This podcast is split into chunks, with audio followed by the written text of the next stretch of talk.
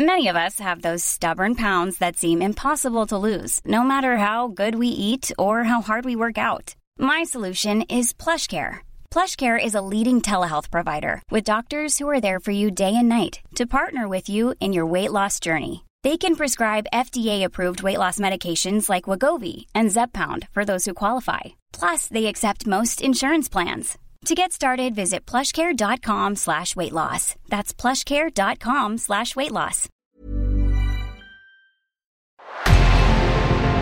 En revenant à la lampe à huile, je ne crois pas au modèle Amish. Uh, there is one more thing. Don't try to be too smart. Pay taxes when, when you have to pay taxes. Je ne peux pas répondre à, à votre question, Monsieur le Président, parce que je n'ai pas de monde connecté. And that was a big mistake, and I'm sorry. Welcome to the Cybertruck Unveil. Voilà, je suis localisé en Allemagne. Signaux faibles, le podcast de siècle digital qui décode l'actualité du numérique. Bonjour à toutes et à tous, nous sommes le lundi 5 septembre 2022 et j'espère que vous avez tous passé un bon week-end. Vous écoutez Signaux faibles pour ne rien rater des actualités du jour mais aussi du week-end. Et c'est parti tout de suite pour le sommaire. Nous allons débuter cet épisode par Deliveroo qui a été condamné à verser 9,6 millions d'euros à l'URSSAF. On enchaînera sur la Federal Trade Commission aux États-Unis qui enquête sur Amazon et son accord de rachat de la société One Life Healthcare. En Chine, les constructeurs de voitures devront dorénavant avoir des licences pour les cartographies dans leurs voitures autonomes. En Russie, ensuite, et plus précisément à Moscou, des hackers ont créé un embouteillage géant grâce à une application de covoiturage. Et enfin, nous parlerons d'une tendance aux États-Unis, celle d'offrir une Apple Watch à son enfant de 5 ans. Voilà, un bon programme hein, pour commencer la semaine. Alors sans plus attendre, parlons de Deliveroo. Deliveroo, entreprise de livraison de repas, a donc été condamnée en fin de semaine dernière à verser 9,6 millions d'euros quand même hein, à l'URSSAF. Cette condamnation a été émise par le tribunal judiciaire de Paris. Alors ces 9,6 millions d'euros sont des arriérés de cotisations sociales et de majoration. Vous vous demandez sans doute pourquoi Deliveroo a été condamné à verser une telle somme Eh bien parce que l'entreprise de livraison a été épinglée pour travail dissimulé. En juillet dernier, la plateforme avait aussi été condamnée au pénal pour travail dissimulé. Plus précisément, la société a été visée pour ne pas avoir considéré que ses livreurs sont des salariés à part entière et pour leur avoir demandé de se mettre en statut d'auto-entrepreneur. Une méthode qui protège moins les livreurs mais qui fait économiser de l'argent à Deliveroo. Et contrairement à la société, la Cour d'appel a considéré qu'il existait bien un lien de subordination entre la plateforme et les livreurs. Pour ce qui est de l'URSSAF, l'organisme a saisi le tribunal judiciaire de Paris au civil pour réclamer des cotisations et des contributions sociales non versées. Il reproche à Deliveroo le travail dissimulé de 2286 livreurs entre 2015 et 2016. Le tribunal vient donc de donner raison à l'URSSAF et sur ces 9,6 millions, il y a 6 431 276 euros d'arriérés de cotisation, 2 489 570 de majoration de redressement complémentaire et un peu plus de 756 000 euros de majoration de retard. Ça fait quand même beaucoup d'argent. Et cette affaire, elle pose surtout encore une fois la question du statut des livreurs de plateformes de livraison. Cette problématique, elle occupe régulièrement l'actualité depuis quelques années. Ben, elle pourrait bientôt être réglée et surtout réglementée parce que la Commission européenne prépare depuis quelques mois une directive pour instaurer une présomption de salariat pour ces travailleurs indépendants liés à des plateformes numériques. Et si cette directive est pour l'instant bloquée, on en suivra évidemment les évolutions sur siècledigital.fr. Place maintenant à la deuxième actualité du jour, la FTC, la Federal Trade Commission, enquête sur le rachat par Amazon de la société One Life Healthcare, un accord quand même de 3,9 milliards de dollars. Alors One Life Healthcare, c'est quoi? Eh bien, c'est une chaîne de cliniques de soins de santé primaire située à San Francisco et qui est plus connue sous le nom de One Medical, à ne pas confondre avec le groupe One Medical. One Medical a été fondée en 2007, l'entreprise est entrée en bourse en 2020 et pendant les premiers mois de vaccination, elle a aussi été accusée de distribuer du vaccin anti-Covid à des patients non admissibles. Voilà pour la petite histoire de cette société qu'Amazon a choisi d'acquérir en juillet 2022. L'entreprise fondée par Jeff Bezos et One Medical ont toutes deux reçu une demande d'information supplémentaire sur l'accord de la part de la FTC. La décision de l'autorité antitrust d'enquêter sur cet accord pourrait retarder la finalisation de l'achat de quand même plusieurs mois. Les enquêtes antitrust américaines importantes, comme c'est le cas ici, prennent en moyenne quand même 11 mois. Notons aussi que la présidente de la FTC, Lina Khan, dont j'avais déjà parlé dans un précédent épisode de Signaux Faibles, est une fervente critique d'Amazon. La Federal Trade Commission enquête aussi sur le programme Amazon Prime. Les relations entre Amazon et la FTC sont donc plutôt tendues. Reste que ce rachat montre quand même à quel point Amazon est déterminé à percer dans le secteur du médical.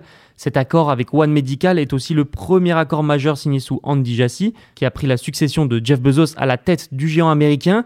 Pour le PDG actuel, le médical est un marché où Amazon pourrait trouver une forte croissance. Malgré l'enquête antitrust, les investissements d'Amazon dans le secteur du médical ne sont sans doute pas terminés.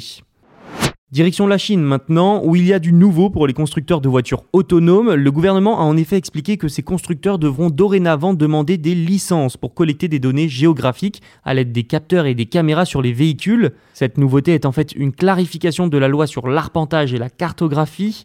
Et tout ça, eh ben, ça montre surtout que la Chine multiplie les efforts pour éviter déjà que des données géographiques ne tombent dans des mains étrangères. On pense évidemment à Tesla, un constructeur américain mais ça montre aussi que même dans ce secteur, la Chine compte bien éviter les pratiques jugées abusives, même si ça concerne des entreprises chinoises. Les efforts de Pékin pour réguler les utilisations des données en général, pas forcément géographiques, hein, ne sont pas nouveaux et vont sans doute continuer. On se souvient par exemple de la PIPL, une loi chinoise extrêmement importante et ambitieuse sur les données et fortement inspirée du RGPD européen. En tout cas, ces règles risquent de compliquer un peu plus le développement d'entreprises étrangères en Chine, comme Tesla encore une fois, puisqu'elles doivent déjà trouver des partenaires chinois pour avoir le droit de collecter et traiter des données. Donc les constructeurs de véhicules autonomes devront maintenant soit demander une licence de cartographie, soit demander à un partenaire chinois agréé de collecter, stocker et traiter les données géographiques. Pour l'instant, la Chine a délivré des licences à une vingtaine d'entreprises, dont Baidu ou encore Tencent. Continuons à parler de voitures avec un embouteillage géant à Moscou. Des hackers ont créé cet embouteillage le 1er septembre. Alors comment Grâce à une application de covoiturage russe, Yandex Taxi, ils ont exploité une faille de l'application. Plusieurs dizaines de conducteurs ont reçu des commandes en vrac et se sont rendus au même endroit, entraînant un embouteillage monstre. Yandex a indiqué que le blocage a duré moins d'une heure et que son algorithme de détection des attaques a été amélioré pour éviter que ça ne se reproduise. L'endroit en question, le boulevard Kutuzovski Prospect, est déjà connu pour son trafic très dense. Yandex n'a pas indiqué qui a mené l'attaque, mais le groupe bien connu Anonymous l'a revendiqué. Anonymous qui aurait pris position contre la Russie depuis le début de la guerre en Ukraine et qui a déjà mené plusieurs attaques en Russie ces derniers mois. Terminons cet épisode par une nouvelle tendance aux États-Unis, donner à son enfant, parfois âgé de seulement 5 ans, une Apple Watch. Un public euh, inattendu pour la montre connectée d'Apple. C'est le New York Times qui nous parle de ce phénomène. Le média cite notamment l'exemple de Florian Fangor, qui s'est demandé pendant un an si acheter une Apple Watch à son fils était une bonne idée. Il a finalement décidé que les avantages l'emportent sur les inconvénients et a acheté la montre pour 279 dollars pour l'offrir à son fils, Félix, 8 ans. Aux États-Unis, de plus en plus de parents achètent donc ces montres à leurs enfants, mais détrompez-vous, l'objectif n'est pas forcément esthétique. Le but est d'utiliser ces appareils comme un smartphone pour les enfants. Certaines Apple Watch peuvent en effet bénéficier d'une carte SIM comme un téléphone. Et avec ces capacités cellulaires qui viennent donc de la carte SIM, les parents peuvent utiliser la montre pour communiquer avec leurs enfants et les suivre à distance. Dans le même temps, avec l'écran quand même minuscule hein, de la montre, la dépendance et les dangers liés à Internet sont réduits par rapport à un smartphone. C'est donc euh, surprenant, mais les enfants sont devenus une cible importante pour le marché des montres intelligentes. Apple est bien conscient de ces nouveaux usages et a sorti dès 2020 une montre plus accessible, l'Apple Watch SE pour 120 dollars, sans oublier le logiciel Family Setup qui permet aux parents de suivre leurs enfants, de gérer leur liste de contacts ou encore de limiter leurs notifications. Mais sur ce sujet, le plus gros défi pour Apple reste sans doute l'amélioration de la batterie, parce que l'autonomie de la montre, quand elle fonctionne sans iPhone, est bien moins importante que quand elle est connectée à un iPhone. La marque à la pomme devrait d'ailleurs présenter une toute nouvelle montre très prochainement. Alors les montres connectées sont-elles une alternative efficace au smartphone Pour de plus en plus de parents américains, en tout cas c'est un oui. A voir maintenant si cette tendance arrivera prochainement dans d'autres pays comme la France, sachant quand même que la majorité des 120 millions d'utilisateurs d'Apple Watch sont américains. C'est tout pour les actualités du jour. Merci d'avoir écouté cet épisode. Je vous dis à demain et n'oubliez pas que vous pouvez écouter tous les autres épisodes sur siècledigital.fr et sur toutes les plateformes de streaming. Planning for your next trip? Elevate your travel style with Quince. Quince has all the jet setting essentials you'll want for your next getaway, like European linen, premium luggage options, buttery soft Italian leather bags, and so much more. And is all priced at 50 to 80% less than similar brands. Plus, Quince only works with factories that use safe and ethical manufacturing practices.